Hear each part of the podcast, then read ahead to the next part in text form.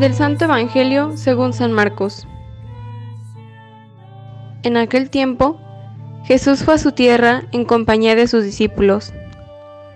Cuando llegó el sábado, se puso a enseñar en la sinagoga, y la multitud que lo escuchaba se preguntaba con asombro, ¿dónde aprendió este hombre tantas cosas? ¿De dónde le viene esa sabiduría y ese poder para hacer milagros? ¿Qué no es este el carpintero, el hijo de María, el hermano de Santiago, José, Judas y Simón? ¿No viven aquí entre nosotros sus hermanas? Y estaban desconcertados. Pero Jesús les dijo, Todos honran a un profeta, menos los de su tierra, sus parientes y los de su casa. Y no pudo hacer allí ningún milagro Solo curó a algunos enfermos imponiéndoles las manos. Y estaba extrañado de la incredulidad de aquella gente. Luego se fue a enseñar en los pueblos vecinos. Palabra del Señor.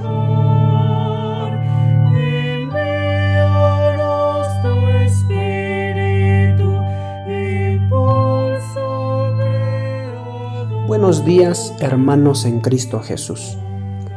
En el capítulo 1, versículo 22, se narra que los habitantes de Cafarnaum, que han escuchado la palabra de Jesús y el modo en que éste enseña, se asombran y aceptan el mensaje de nuestro Señor diciendo, enseña como quien tiene autoridad. En el pasaje que hemos escuchado el día de hoy, hay asombro por la manera en que Jesús habla y enseña. Pero hay resistencia para aceptar ese modo de enseñar. Y la pregunta clave de esta oposición es la siguiente. ¿Dónde aprendió este hombre tantas cosas? Sus oyentes son de Nazaret. Jesús creció y vive en Nazaret. Las personas lo vieron crecer. Seguramente creció junto a niños de su edad.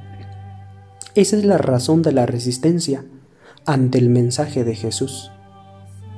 Ellos no aceptan el misterio de Dios presente en Jesús, un hombre como todos los demás, común y corriente, conocido por muchos.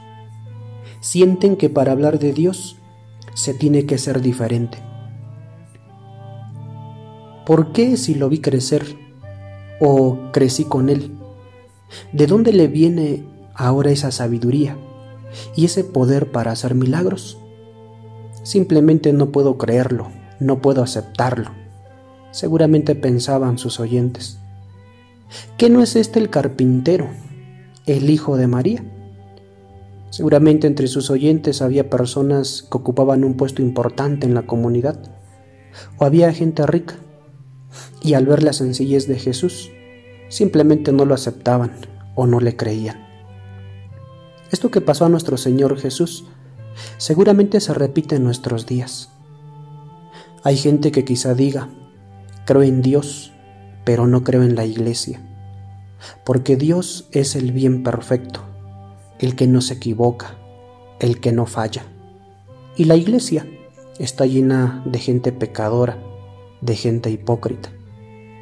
Seguramente dice eso o piensa eso, o porque se lo han contado, o posiblemente lo ha visto y cree conocer mucho sobre la iglesia.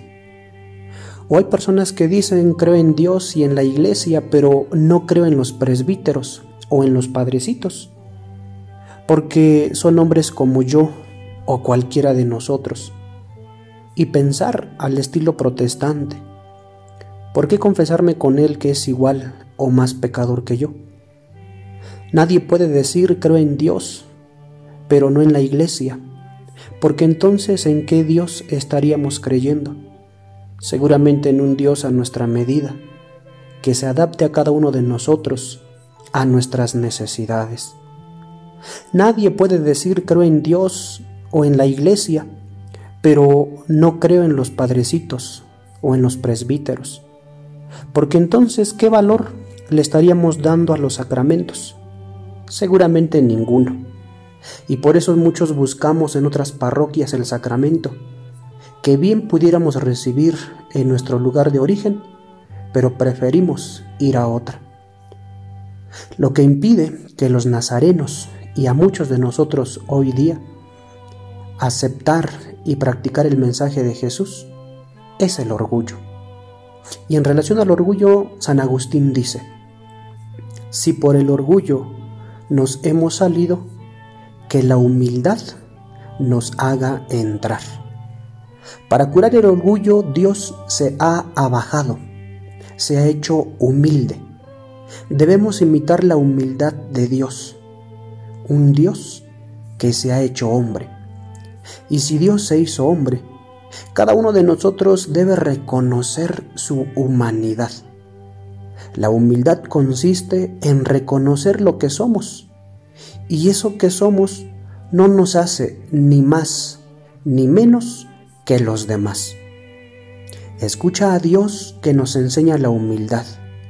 Y siendo humildes, veamos en cada miembro de la iglesia el rostro encarnado de Dios. Que así sea.